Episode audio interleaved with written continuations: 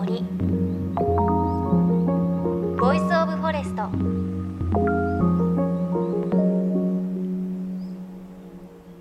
おはようございます。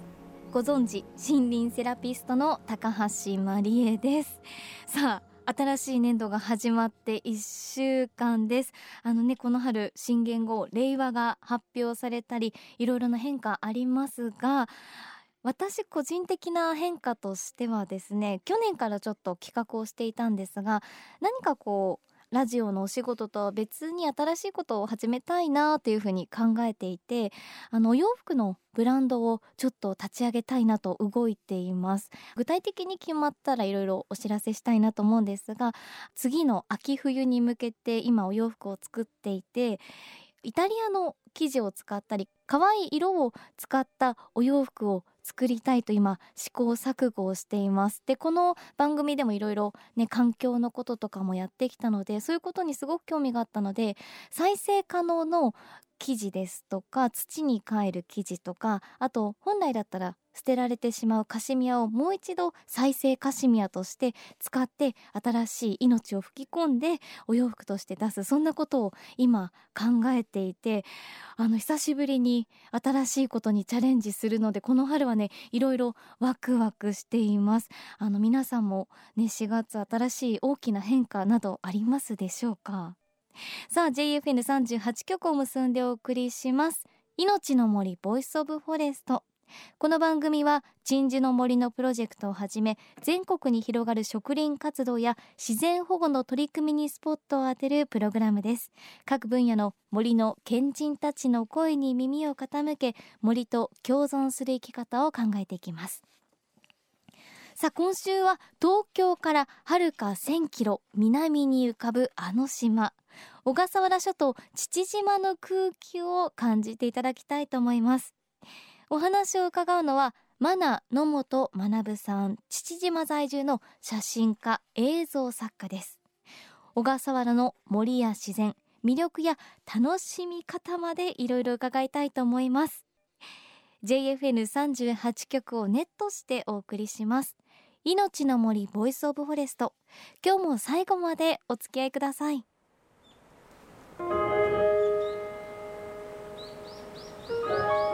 命の森。Voice of Forest。命の森 Voice of Forest。さあ今朝はスタジオに小笠原諸島父島からこの方をお招きしました。写真家映像作家のマナ野元学さんです。おはようございます。おはようございます。よろしくお願いします。よろしくお願いします。あの初めましてなんですが本当にあのスタジオにいらっしゃった時から、はい、温かい雰囲気にスタッフ一同癒されっぱなしでございますが今日は私マナさんとお呼びしてもいいです。かそうですねあの皆さん僕のことマナさんマナさんあそうなんですね、はい、じゃあマナさんで行かせていただきますはいお願いします、えー、改めましてマナさんは小笠原諸島の父島在住です。およそ25年間にわたり小笠原諸島の美しい自然や貴重な固有の動植物そして野生のイルカやクジラの撮影を続け作品を発表されています。あの本当に私今一番行ってみたい場所が世界自然遺産の小笠原諸島なんですが、はい、ね、地図で見てみると東京から南へ1000キロということで船でしか行けないんですよ、ね、そうなんです。あの飛行場がないですから、ええ。えー、船でしか島に渡ることができないんですね。うん。だいたい船に乗って1000キロ何時間かかるんですか？あのー、2016年にですね、ええ。えー、船が新しくなりまして、はい、はい、それまでは25時間半かかってたんですけれども、新しくなってからは20少し短縮されて、はい、えー、24時間ですね。24時間丸々1日ですね。丸一日っていうともう飛行機に乗ったらそれこそ一周？あるいは裏側まで？ね,、か。そうなんですよ。裏側まで、えー、僕以前にあの北アフリカの方とか、えー、ブラジルの方まで行ったことあるんですけれどもその時が24時間ぐらいなんですね、はい、なんかそういうイメージありますよね。そうなんです。なので飛行機に乗ったらその24時間という時間で地球の裏側まで行けてしまうそういった場所が小笠原なんですね。でも一日かけて船で行くとそこに広がるのは楽園ですか？そうですね。はい。僕の楽園です。あのみんなにも楽園だと思いますけれどもあのマナさんもともとはあのハワイに拠点を置いてフォトグラファーとして活動を始めていらっしゃって、はい、そうなんです。でその後にハワイから小笠原諸島に通って撮影を続けてさらに小笠原に移住されたということ、ね、そうなんです。気がついたら小笠原にも住んでいたという。えー、それこそ日本人ってやっぱりこうハワイに憧れもあってハワイも素晴らしいところってイメージがありますそうですね。あのハワイもいいところでしたので、長く住んでいたんですけれども、うんうん、えー、その時はね自然ものではなくて、はい、プロフェッショナルサーフィンですとかあとウィンドサーフィンですとか、えー、えー、スノーボーディングですとかそういった動きのあるスポーツをでサーフィンをメインに撮影してたんですね。である時ですね、まあ、これ25年前になるんですけれども日本の雑誌社の依頼で小笠原に行って撮影をしてくれないかという依頼があって、はい、そこで初めて小笠原に行ったわけなんですね。それでも行って一度目で小笠原大好きになっちゃってあのその当時まだあの撮影の機材カメラですねカメラもデジタルではなくてフィルムだったんですね。はいはい、まあ、それあのサーフィンが絡んだ撮影だったんですけれども島の人たちは一航海船が小笠原に着いてその船がまた東京に帰る間を一航海と呼ぶんですね、はい、それが6日間なんです。で僕たちは、えー、2航海なので12日間ですねの予定で島に行ったんですけれども、うん、えー、着いてですねいろんなところを探検したりですねサーフィンをしたり島を、えー、見て回っているうちに、えー、どんどんどんどんこの島好きになっちゃったんですよ。で僕は写真家ですからあれも撮りたいここも見たい写真もっとたくさん撮りたいっていう思いがどんどんどんどん強くなって編集者の人に無理を言って「すいませんフィルムだけ持って帰ってください僕残っていいですか?」ということで一人残っちゃったんですよね。本当はもちろん一緒に帰る予定、ね、そうなんです。本当は一緒に帰るんですけれども、でそれから一度、えー、フィルムの仕上がりですね仕上がりをチェックするために、えー、東京に戻って、それが終わったらまた島に戻ってきてでしばらくいてそこからですね、えー、島と日本とハワイと行ったり来たり行ったり来たりというような生活が始まったんですね。その本当は帰る予定だったのが、えー、残ったっていう理由は何がそのマナさんにそうさせたんですか小笠原？一番最初虜になったのは小笠原に初めて来てイルカと一緒に泳いだっていうことなんですよハワイにももちろんイルカたくさんいるんですけれども、ハワイでもまあイルカもその辺にいるしあの見たことはありますけれども一緒に泳いだことっていうのはなかったんですね。はいはい、で小笠原に来て初めて、えー、イルカと泳いで写真を撮ったんですけれどもその時のもう印象がものすごくてです気持ちが良くてですねもうその1回で虜になってしまいましてそれがきっかけで小笠原を好きになって何度も何度も通ううちに今度小笠原のいろんなものに興味が出てき始めたんですね。小笠原の、えー、絶景ですとか小笠原にしかいない生き物ですとかクジラですとかね、うん、そういったいろんなものがどんどんどんどん気になってきたんですね。うわ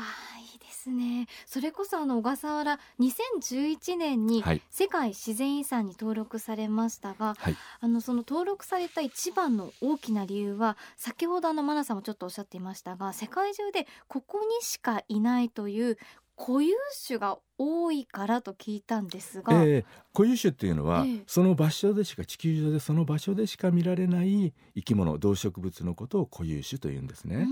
で小笠原はその固有種の宝庫なんです。地球上で小笠原諸島でしか見られない生き物動植物がたくさんあるんですね。なんかそれは小笠原諸島だから固有種が多いっていうことがあるんですか？そうなんです。あの固有種ができるのには、まあ、理由がありまして、はい、あの小笠原諸島海洋島という島なんですね海洋島って聞いたことありますか？からないですねあの海洋島っていうのは島ができてから誕生してから一度も周りの陸地とつながったことがない陸続きになっていない島のことを海洋島っていうんですね。小笠原もえー、4800万年から4400万年前ぐらいもうすごく昔ですよねに島が誕生したんですけれどもそれが島が誕生してからですね周りの陸地と一度もつながってないんですね。で小笠原東京から南へ約1,000キロ周りを全部海に囲まれた太平洋の真ん中にポツンと浮かぶ島なんですけれども、はい、えー、そういったところっていうのはですね生き物がなかなかたどり着けないですよね。他のところからそうです、ね、そうなんです。あの、えー、陸続きですとね大陸なんかではいろんな生き物、まあ、動物なんか足があるものは歩いてこういろんなところに行ったり来たりできますよね。なので同じような種類の同じ種がですねいろんなところにいるんですね、まあ、植物なんかも同じ種がいろんなところで広い範囲で見れるんですけれどもこういうふうに広い海が周りにあるところっていうのはなかなか偶然じゃないと生き物ってたどり着けないんですよ。で運よくそこにたどり着いた生き物が長い年月をかけてその、えー、場所に適応するように進化をするんですね、はい、そうした進化をしたものがもともとは同じものであったのにまた独特な違うものになっていくんです。そういったものを固有種と呼ぶんですね。もう小笠原にしかいない。小笠原で進化したそうなんです。あのー、他に海洋島で有名なところで言いますとガラパゴス諸島とか、ハワイ島ハワイ諸島ご存知ですね、ええ、あのー、ガラパゴスとかハワイなんかも海洋島なんですね。なのでガラパゴスでしか見られない生き物ハワイでしか見られない生き物もたくさんいるんです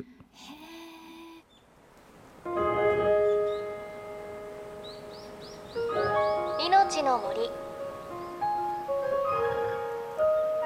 Voice of Forest。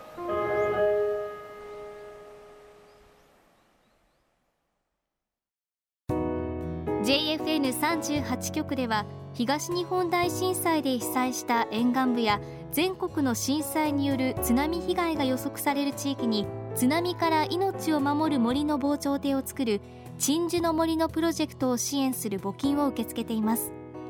この命を守る森づくりに取り組んでいる AIG 損保は中小企業のリスクにフォーカスした損害保険のラインナップビジネスガードを法人会納税協会会員の皆様に提供しています。AIG 損保ではビジネスガード新規契約1件につき1本のどんぐりの苗木を植樹する命を守る森づくりを通じ被災地の復興全国の防災減災に取り組んでいます。命の森 Voice of Forest。今朝は写真家映像作家のマナ野本学さんのお話お届けしました。山名さんのお話聞いてるだけでちょっと青い海が見えてくるような感じがしましたがもともとマナさんハワイに住んでいたということでただでさえハワイは楽園だろうって思うんですがそれ以上に見せられて小笠原に移住されたということでねどんな世界が広がってるのか本当見てみたいなというふうに思いますし小笠原丸はまあ、東京から小笠原まで25時間かかっていたのが少し短縮されて24時間、まあ、それでもまだ丸1日かかっていくということで本当に海外よりもはるかに遠い日本ということですが自分の国でねそんな素敵なところがあるならなんとか24時間かけてでも1回行ったら6日間帰ってこれなくてでもいやその景色見てみたいなというふうに思います。で最後にマナさんお話しされていましたが小笠原は固有種が多いと小笠原ならではの生き物がたくさんいるということで来週はその固有種の話を具体的に伺っていきたいと思います。そして番組ではあなたの身近な森についてメッセージお待ちしています。メッセージは番組ウェブサイトからお寄せください。命の森 Voice of Forest。お相手は高橋真理恵でした。この番組は AIG 損保の協力でお送りしました。命の森。の木の森。 Voice of Forest。